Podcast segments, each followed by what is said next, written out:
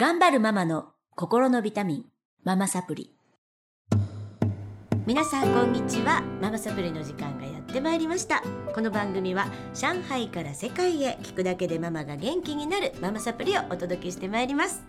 えー今日はスタジオの方に、えー男女 男女って言ったらおかしいですねママとパパにお集まりいただいてよくママサプリのママからねパパの教育をしてほしいとか夫婦仲がうまくいってないとか、えーお父さんが子供に厳しすぎるとかいろんなお悩みやっぱり聞くんですけれどもね。その辺のことを実際のパパを今日お招きしてるのであの聞いていきたいと思います。よろしくお願いしよます。ろしくお願いします。はい、えっ、と今日はですね九州の、えー、今里佐賀県と、えー福岡の方で、はい。海生薬局を経営されていらっしゃるはい。平野さんにはい。お越しいただきました。はい。それとママサプリの受講生の恵子ちゃんにお越しいただいてお二人にあのちょっとパートナーシップっていうのかな、まあ、子育てもそうなんですけどその元にあるパートナーシップをちょっと語っていきたいと思います。はい。で平野さんはですね、はい。えー、とこの来年の春はい。開校予定のはい。健康長寿プロジェクトのはい。森、うんうん。健康の森はい。を、えー、と今はい、ねプロジェクト進行中でそれちょっとお話しいただけますか？ありがとうございます。はい。海生薬局の平野です。はい、もう本当にですね、いつも勉強させていただいてるい、や嬉しい。このママサプリに出させていただいて本当にいや嬉しいです。います。いやもう私も嬉しいです。あのいつもねフェイスブックにいつもコメントくださるの「うん今回のは良かったです」とか「あの部下にも使えますね」とか。結構男の方聞いていただいてるんですよ。はい。で部下への接し方と一緒ですねってうん。皆さん言っていただけるので、はい。嬉しいです。ありがとうござはいいます。はい、そして僕の薬局はまあ父のお代から、はい。えー病院に処方箋を出してもらってそのお薬を作るお仕事がメインだったんですけれど、はい。これから高齢化社会になりました。はい、なので病気の人にお薬を出すだけじゃなく、うん。もう病気にならない。うん。言ってみれば逆にお薬を減らすようなはい。提案新しい提案をしたいなっていうことで市街地にあるうん土地をですね、はい。えーそこを漢方の森のような形にしてうんとにかく老若男女、うん人間も動物もはい。そこに来たらみんなでこう楽しく行きます。前向きにありがとうございます。そこで年取ってこうみんなで。でも今ね代替医療とかねすごい言われてる時代だし、うんあのまあ私たちがやっているね、うん。平野さんも STR 仲間なんですけど STR もそうですけど、はい。結局、まあ、自分のこ、ね、心と体っていうのをコントロールしないと、うん。その切って治すとか悪くなってからねあの手術でどうのとかもういう時代じゃなくなった気がしますね。なくなりましたね。だから今からもう平野さんの時代ということで。ありがとうございます。はい、あの九州の方もねお聞きいただいてると思うので、はいぜひ注目していただきたい。ど中で検索したら出てきますか？改正薬局で検索したら出てきますか？まだですねあ。まだですね。まだ、はい。ではまず今のところは改正薬局に通っていただくということで、はい、ありがとうございます。各地にありますはい。12箇所。えっ、と、はい、福岡と佐賀にですね。ははいい、、改正薬局見かけたらあの行っていただけたらと思います。ありがとうございます。はい。えーそれではですね今日のお題なんですがママとパパの食い違いで一番多いのがしつけとか、うん、全然なんか違う観点を持っていて恵子ちゃんのお悩みは何ですか？はい、私の悩みはですね、はい。あの今、えー小学校4年生の女の子はい。と1歳5ヶ月の女の子はい。と、えー夫とはい。4人で上海に暮らしています。で、はい。えー、とお悩みは小学校4年生のお姉ちゃんのお話なんですが、なかなか、うん、宿題家に帰ってきてから宿題をやらない、うん。習い事のピアノの練習をしない、うん。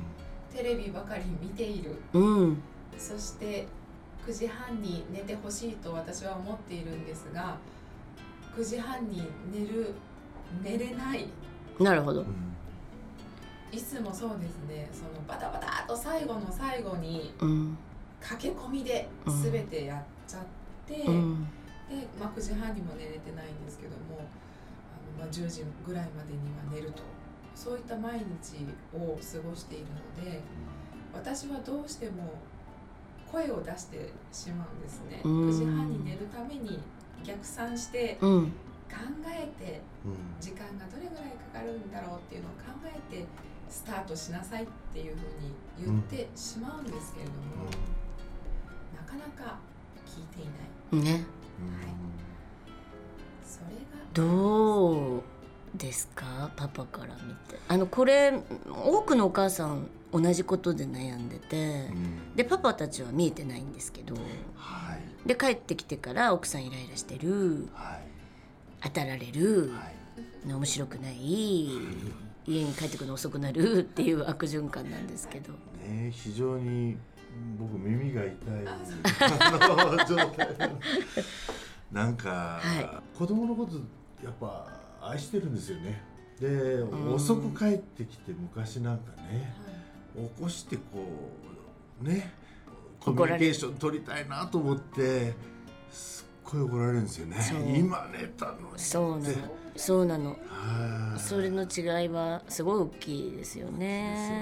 ね。だからまあどっちがいいとか悪いとかじゃないんですけど、うん。役割が違うかなって、役割うん、すごい思いますね。あの男の人はうん。どう思いますか？その9時半までに寝ないとかまあそんなことどうでもいいじゃんって思いません？ちょっと。あのー 若い頃はそうだったんですけどね、うん、漢方の勉強やっててああはいはいはい。あのそれこそね中国の方に来るとものすごいいいことわざとか教えとかっていうのがいっぱいあって、うん。その中に11時から1時の間の睡眠を放棄するくらいなら、うん。一食抜いた方が健康になるよっていう教えがあるんですね。人間も自然の中のバイオリズムの中で生きてる自然の一部っていう考え方するじゃないですか、だからそういう地球のバイオリズムに合わせた生活習慣っていうか寝る時間とかね食べることよりもむしろ大事だっていうことなんで、うん最近はですね僕は寝れるようにっていうのには協力するようにはしてましす。てます。どういうふうに声かけしてますか？お子さんに寝るっていう。これ STR うん、で言っいいですよ。ていいんですかね、はい、丸三角はい四角ね、時々あのーラジオでも言ってます。四角の子が2人と丸の子2人なんですけどね、おお、はい、丸の子はですねなんか本読んだりとか一緒にね、一緒に一緒にがキーワードなんでね、はい丸のお子さんはね。なんか寝たりしてましたね、うん、四角の子は物で釣ったりしてましたねあ、なるほどね。やっぱり合理的なんだね。四角は合理的で、丸のお子さんは一緒にがキーワード、一緒に仲良く仲間。で、三角は完成重視なので、やっぱり自由にしておきたい。うん。からねけいこちゃんのお子さん三角なんですけど三角のお子さんに対してはもう気ままだしそのやりたい時タイミングとモチベーションがあった時にやりたいって思って生きてる子に対して、うん。平野さんも三角なんですけどはい。どう言われたらはい。寝ようと思います、そうなんですよね。それ自分の身になって考えてみるとうんいかに自分がまあ感覚で捉えていたかななんていうのをですね。そうそうそうそう。あの思ったんですけどね。とりあえずですねその寝ないとこうなるよとか何時まで寝ないとこういうリスクがあるよっていう言われ方は全く響かなかったですそうね。そうなんです、あうん、あの脅しとか三角のお子さんはネガティブな言葉が大嫌いなので、うん。やる気なくなるので、どっちかというとポジティブな。うん、だからさっきのね、えっと、11時から1時の間ゴールデンタイムでここ寝るとすごい身長伸びるらしいよとか、なんかこうワクワクする言葉がけ、うちはだから三角の息子にはは朝起きて「明日の朝起きたらこれしようね一緒にしようね」って言って早めに寝てて早く起きようねとか言ってましたし、うん、クリスマスのね朝みたいな今寝たら明日の朝。明日の朝プレゼントあるよって言ったら、僕もう喜んでね。やってましたね。あとねあの私子供の時ちょっとお話聞いてて思い出したんですけど息子たちみんな早く寝る子だったんですけど、何をしていたかというと朝は必ずどんなに遅く寝ても6時に起こしてましたそれがあの何かの本で読んだんだよね。あのそれすごい効果的。あのね子供って体内サイクルがすごく正常なので大人よりも。うん。眠くなるんですよ。何時間か後に絶対。だから、えっと、遅く寝たから遅くまで寝かしてあげようっていうのが親心ね。はい。お母さん特にそう。うん。やっぱ優しいしね。思っちゃうんだけどそれをぐっと我慢をしてどんなに遅く寝てももう6時には絶対に起こす。なるほどそうするとねちっちゃければちっちゃいほどもう眠くなります。自然に。うんだから寝かせよう寝かせようとしたことはないかな。さすがですね。ちっちゃい時は。出とやっ口の方てみて。先に決めちゃうんだ。そう。ああなるほどね。朝起き早起きするのは悪いことじゃないのでそういう習慣化するので。でそのサイクルができてくると9時ぐらいには必ず眠たくなるんですよ。三男なんて8時ぐらいから寝てたかなもう6時に起こすと。でもやっぱりね遅くまで寝かせるとそれ狂ってきちゃう。うん。だから朝が大事かな。はい。今ねその小学校4年生というタイミングが、うん。もうそろそろ自分でやらなきゃいけない時期なんだろうなって思うんですよね。はい。でその準備期間だと思っているのでどうしても一人でやらせたい気持ちとできないから声を出してしまう自分とそのジレンマの中にあるという。はいわかります。でもあのちょっと昨日も言わせていただいたんですけどうち長男がはい。あのすごいきっちり起きる子だったし自律的にねあの自分で。で次男はもういくら起こしても起きない子だったの。でも高校に入りました。彼ら自立して今寮に入ってるんですけど長男は遅刻だらけ。はいそのちゃんとしてた長男ね。次男はちゃんと言ってます。だから分かんない。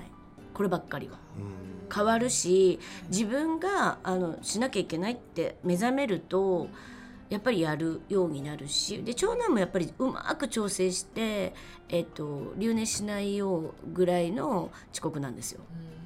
だから彼らは彼らなりになんかやってるし。あとねあのしつけって例えば歯磨きをねずっと私は私が押さえつけてやってたんだけどはいやってたんですよ。でそれいつまでやんのかな？でこの子たちの自立にならないなって思ってたんですけどやりやるようになりましたよねやっぱりある一定の年齢が来たら。だからねあのお母さんってあのなんだろうこれもできるようにしなきゃこれもできるようにしなきゃっていろいろ思うんだけどしつけはざっくりで私はいいと思うあのお父さん見習ってだってできない子いないから。あとあとお母さんがとお父さんがちゃんとした習慣をお持ちなら絶対大丈夫です。例えばお父さんとお母さんが昼夜逆転してるような生活してるともうダメだよ。それは絶対ダメ。だけどちゃんと生活してるじゃない？恵子ちゃんちは。でちゃんと歯磨きもしてるし朝昼晩食べてるしっていうお家に育ったら私今思うんですけど身についてます。何も言わなくても。でもそれがしつけだと思う。なんか見てます。見てます。うん。だからすごい驚くのはうち朝パンなんですけどやっぱりお兄ちゃん今でもパン食だし、えっと、ハムにあのチーズ乗っけたりねよくしてたんですよやってるよね。なんていうのかな？家の習慣って怖いっていうかあと卵つけてとかなんかやっぱり同じ朝食を食べてる。のがなんかへーって思ってびっくりねご飯にしてもいいし一人暮らしだから何してもいいんですけどあなんかそういうとこ見られてるんだ。ちょっとちゃんともっとちゃんとしないといけなかったなって逆にね思うんですけど。そうそうそう。だからあの一時が万事そうで両親が別にすごいだらけてるとか、うん、普通の習慣を持ってる限りそんな神が言わなくても大抵のことできるようになります。なんかすごい安心するよね。あと女の子が料理作るあの全然何も作れないんですって言ってるお母さんいるけどお母さんが作ってれば作るようになるよ。見てる。教えなくていいですようん、みんなそうみ私の友達みんな言ってる。あの全然作んなかったから心配してたけど私がいなかったらお弁当作ってるんだよね。ちゃんと作れてるんだよね。教えてないのに。私もそうだったし。何にも作ったことなかったけどやっぱり見てますよね。お母さんの作り方とか。でこういうもの出してもらったとかこういうの好きだったとかいうものをやっぱり作るようになるし。結婚したら。大丈夫です。はい。はい。ということで お時間参りましたのではい。これにて今週は終わりにさせていただきますが、また来週もあのこのメンバーでお届けしてまいりたいと思います。お楽しみにお待ちください。はい。では来週またお会いしましょう。さようなら